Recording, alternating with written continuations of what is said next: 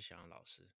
哎，这个也是很久没有在录 podcast，哎，没办法，因为大家也知道，最近这一两个月、两三个月，嗯，三四个月啊，因为家事、哎，工作，还有发生疫情，有三级警戒，哎，让我整个人就是忙到翻，忙到天这样子，又要顾小孩，哎，什么事都没办法做。有时候你说没时间，这还好，重点是没有那个心情，也不知道分享什么这样子。但是呢，现在就觉得说一切要回归正常。那我在还是想把一些对于这几个月哦，对台湾台股一种呃投资的一种感想哦，跟大家分享一下这样子。好，那首先我的想法上很简单，台湾进入到一个三级警戒之后呢，我相信呃，因为我一直以前哦一直跟大家讲说，哎，欧美啊已经会比我们走比较前面，为什么？因为他面对疫情。的打击最残酷，也最全面、最全面，所以呢，他会人民会跟很快就会跟疫情共存，那共存会有很多面向，所以我们在去年的时候就应该要去多了解欧美的一些生活常态才对。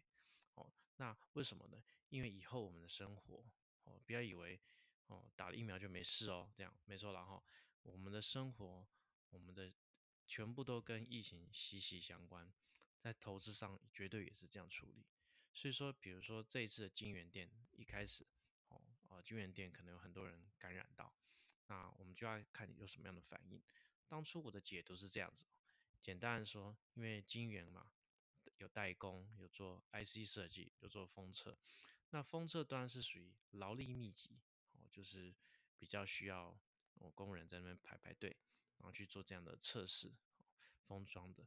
那所以说，你看金源电子里面有百分之三十的员工都是外劳，哦，那时候就觉得说啊，如果这样的话，真的整个一扩散下来的话，做这种封测的，哦，这种金源电子，对，还有对面是超风的嘛，历成集团的，他们绝对是可能会有这种没有办法开工的哦问题会比较大。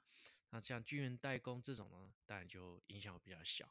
为什么？因为像他们无尘室啊的那种尘埃，他们的要求那个颗粒啊。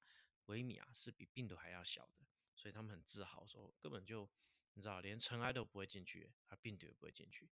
加上呢，这种细，对不对？细制品这种晶片哈，它毒性非非常高，所以呢，人哦不太能够直接去碰触到，所以它早就自动化了。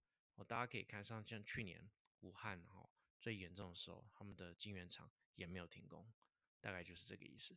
所以我们今天要去看说。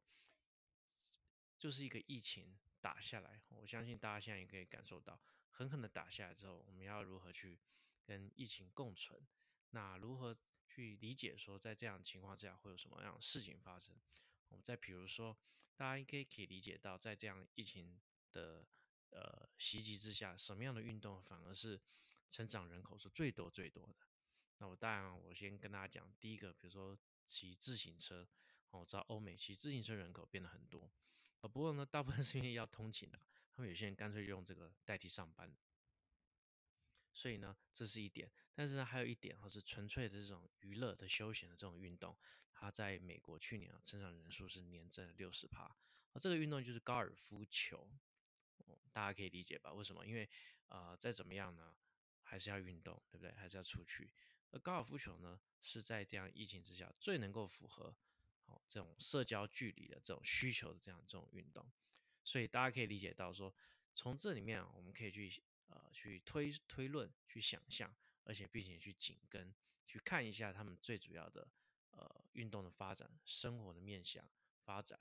我们站在欧美人的角度去看，这样就可以知道他们要是什么。像投资上，我这样举只举个例子，比如说一开始。如果朋友们，你错过巨大这种做自行车的概念股的，你到了去年的年底的时候，八九月一直到年底好了，没关系。台湾还有一些高尔夫球代工这些产业跟公司，上都可以去买，因为你只要知道高尔夫球的需求是那么的强劲的话，那你就知道。可是呢，很多人他是在今年疫情在三级警戒前后的时候呢，诶，才跑去打高尔夫球。为什么？因为室内运动不能打了嘛，对不对？排球。我像我自己，我自己打篮球，对不对？对，怎么可能保持社交距离？你这样隔一点五公尺去防守他投篮吗？这不可能做到的事情吧？而且这个运动馆都会有一些很奇奇怪的规定，比如说我们以后是不是要戴口罩打篮球？哦，这我这不是开玩笑喽，大家可以好好想一些这个事情。我们是以后开放回复之后要戴口罩才能打篮球呢？大家可以想一想。所以这样情况之下呢，有些运动，好像高尔夫球也是一个最好的运动，所以呢，就很多人去打高尔夫球。可是去年的美国在七八月暑假的时候，高尔夫球运动整个的人口数就已经大增了，器具还有那个球杆哦这样的要求哦的需求就已经很大了。所以如果你有早点观察到的话，你九月、八月、十月都可以买，十一、十二月、今年一月、二月、三月都可以买。然后你这什么这都完全没办法，就我只知道台湾的，我就只我不管国国外的，像这样的人，你可能要到今年五月份才懂得买大田的。哦，大家可以理解到我现在讲这种投资的一种层次吧？就说比如说像大田这家做高尔夫球代工的这种公司，你去看它的股价。就看这种股价，有时候就是看你什么时候理解到它的需求很大，那你知道什么时候买，对不对？如果你真的到今年五月才感受到说，哦，原来高尔夫球是一个很好的运动，在疫情之下了哈，是一个很好运动，不好意思，你就只能接受大田五月份的股价就是这样子，哎呦，很简单了哈。所以呢，我们可以说早点发掘市场的需求在哪里，早点布局切入，事实上这样的一个投资呢，才是最符合我们价值投资嘛。不是吗？对不对？好，我这边再来讨论一个哈一个点，就是说，因为我们有办一些，毕竟我还是有参加一些哦线上的一些投资聚会，那很多朋友们啊，或者说他们会有一些问题，我会来继续讨论。比如说像现在餐饮业啊，那为什么餐饮业呢？它现在哦在台湾的疫情好的这样情况之下，你也知道嘛，营收大家这个营收六月份开出来都很难看，对不对？月减、年减七成、八成都有可能，那为什么股价没有那么大的反应呢？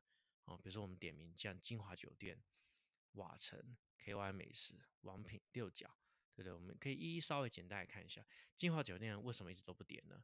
呃，Well，我是认为，因为它虽然不跌，它虽然业绩还是很惨淡，没有错，但是它这对于这种外送的这种竞争跟这样的变化上。变化是还蛮迅速的，而且呢，整体来说，现在市场哦，整个的资金水位是蛮高的哦。所谓资金水位很高，就意思就是说，现在台股哈这个市场，我们不要说台股现在高还是低了哈，我们可以承认一件事情，就是台股现在的这些参与投资人对于风险的偏好是非常高的，这样 OK 了，对不对？怎么说呢？哎呦，小杨老师，你不要随便讲，我说好，我就直接给你讲个数字，台股现在。有百分之四十的成交量都是当冲，哦，那你觉得是大家对风险的偏好很高嘛？对不对？哦，这样 OK 啦。好，所以金华酒店它很早就一直在转型，从去年疫情的时候，嗯，你看他们的一些户外酒店嘛，对不对？像就是宜兰这种郊外酒店都还是客满的，哦，精英嘛，对不对？蓝城酒店，当然他们中山北路的金华酒店，这哦住房率一直都是不好，这样子，那。反正股价就是这样，也没办法说什么啊。再来就是瓦城啊，对不对？瓦城也是一样，哎，都没有办法内内用。但是他们这些连锁餐饮业哈，他们毕竟对这样外带，而且他们比如说台湾的两个外带平台，Food Panda 跟 Uber Eats，他们毕竟这种连锁餐饮业，他们跟呃这个外送平台哈的谈判的那种优势是比较强势一点。比如说像王品好了，王品他也决定要做。哦，餐饮外送，他既然决定要做的话，我听到是说，呃，Uber Eats 就有一个团队，就专门派驻一个外送团队跟一个接洽团队去送王品的东西。为什么？因为他让王品的一些餐饮送到客人的家里面，还是很适合吃的时候的那种时机。哦，这就是你知道那种连锁餐饮店强势的地方。所以他们呢，在这样氛围之下，他基本上还是能够有不错的营收。所以他们营收不营收不至于掉到八九成啊，那搞不好还有个三四成。像金华酒店，据我所知，可能有到五成。比如说，像这样的一个哈呃王品，对不对？瓦城这种呢，还有金华酒店好的餐饮变化比较快的，应变速度比较快的，他们呢在疫情之后，哦，投资人可能觉得你现在外送都做起来，对疫情之后，对不对？内用人以后回来，那到时候呢，你可能整个的营收跟获利会更好啊，因为对不对？凡凡是杀不了你的，必定会使你更强。所以呢，市场是看好这些强势的连锁餐饮品牌这样。那你觉得真的是这样吗？我 说我不知道啊，不过我个人认为，哈，应该只是现在市场哦风险偏好非常高而已。好，这是我自己的看法。好，大概就是这样。那如果说像呃八十五度 C，八十五 T 就不太一样，因为它美国的跟中国的市场营收是很多的、很大的。那中国的整个的疫情状况早就回来了，美国也算是回来了。所以呢，呃八十五度 C 不会跌，甚至还有往上涨，是很合理的，理解吗？因为它台湾的营收占它台湾的营收跟获利占它整个的哦不是很多。那至于六角呢，那大概也是差不多这样哈。啊，台湾的营收占六角不是很大的状况，它最主要也是在国外哦，东南亚、印尼、菲律宾。好，所以大概简单的先分享一下，说在这样一个疫情的一种很残酷，哦，就终于我们现在，因为我们以前大家好像生活在世外桃源那种感觉嘛，一直不了解欧美的，事实上每天要跟疫情搏斗，哦，甚至肉搏战那种残酷面，就这次呢狠狠打下来。哦，大家在整个就是把欧美人的这种生活面就是复制贴上而已。我说老实话就是这样，我们做的事情，甚至我们在政治上吵的架，哦，去年 欧美的这些人全部已经哦做过了，我们撑着只是只是重复他们做的事情而已。所以呢，在这样情况下，我们可以多学习啊，他们在这样情况下有学到什么样跟疫情共存的这种画面。好，那接下来呢，我就要再跟大家分享，就是说现在这样，因为哈市场哦每天都在涨涨涨，那到价值投资呢，适不适合在这种投机牛市上去存活？这也是一个议题啊。就是说，现在我自己是觉得说，价值投资实际上不是一种道德评价，什么意思？我自己分享，价值投资很多人哦会变得把呃赚钱跟价值投资画上一个等号。为什么？因为巴菲特赚钱，OK 啦哈。巴菲特是全世界好年化报酬率最高的公司，我这样讲没有错的哈。四五十年，巴菲特是几乎是全世界最有钱的人，啊，生活很节俭啊。可是呢，大家就会把赚钱等于价值投资这样子。我直接跟大家讲，完全错误。这样哦，赚钱不等于价值投资，价值投资不等于赚钱。或或者是说，也许你看到最后，你只是要赚钱吧？啊，如果不赚钱，就不要。好，如果这样的人，我建议你不适合做价值投资。价值投资是一种心态跟一种修行。我们价值投资人最主要是在投资的过程中，是否能够维持内心的平静。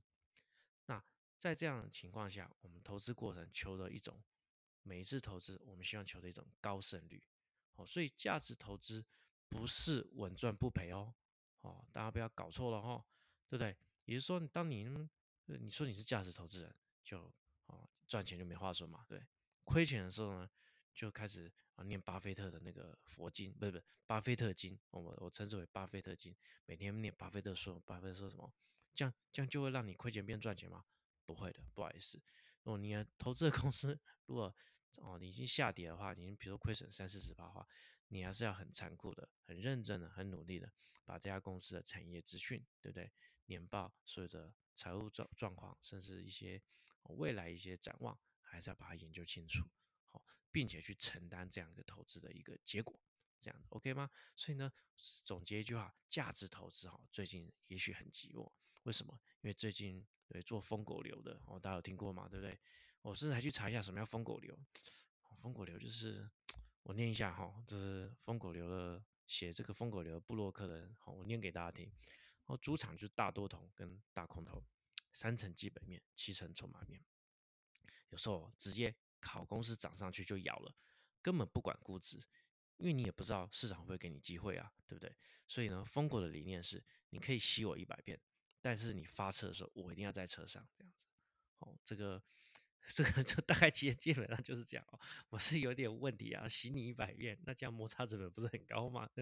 而且洗一百遍，对不对？发车，那我这个车一上车，我，可以乘一百遍吗？哦，没关系，我都不知道，可是大概念给大家听，就说这样子的一些投资的状况，然后我们就称之为风狗流投资者，对不对？他们在可能呃当冲或是隔日冲，对，或是或周冲，对不对？这样的情况下，他们可能一天或一个礼拜然后就赚个好几十万甚至上百万，然后动不动就跟你讲一来一去的，这样的人呢，他们在你身边，你身为价值投资者，你会觉得很寂寞。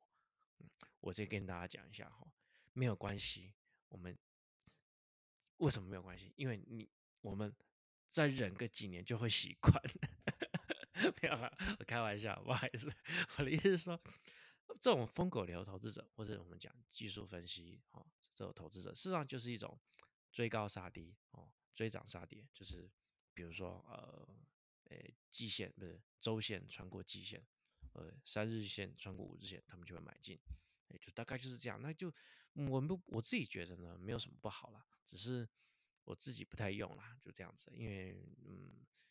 这样做的话，我觉得不太适合我的一种生活习惯，跟我的一种价值观这样子。不过呢，有些人有没有可能说，哎，这样赚那么多钱，也许价值投资并是并不适合我，我要去做疯狗流，我要去做那个筹码的那种呃动能投资，我觉得都 OK，没有关系啊，对不对？你就是呃诚实的去面对自己的贪念，是一件很重要的事情，你知道没有什么，我我这个人是很中性的，没有什么好或不好。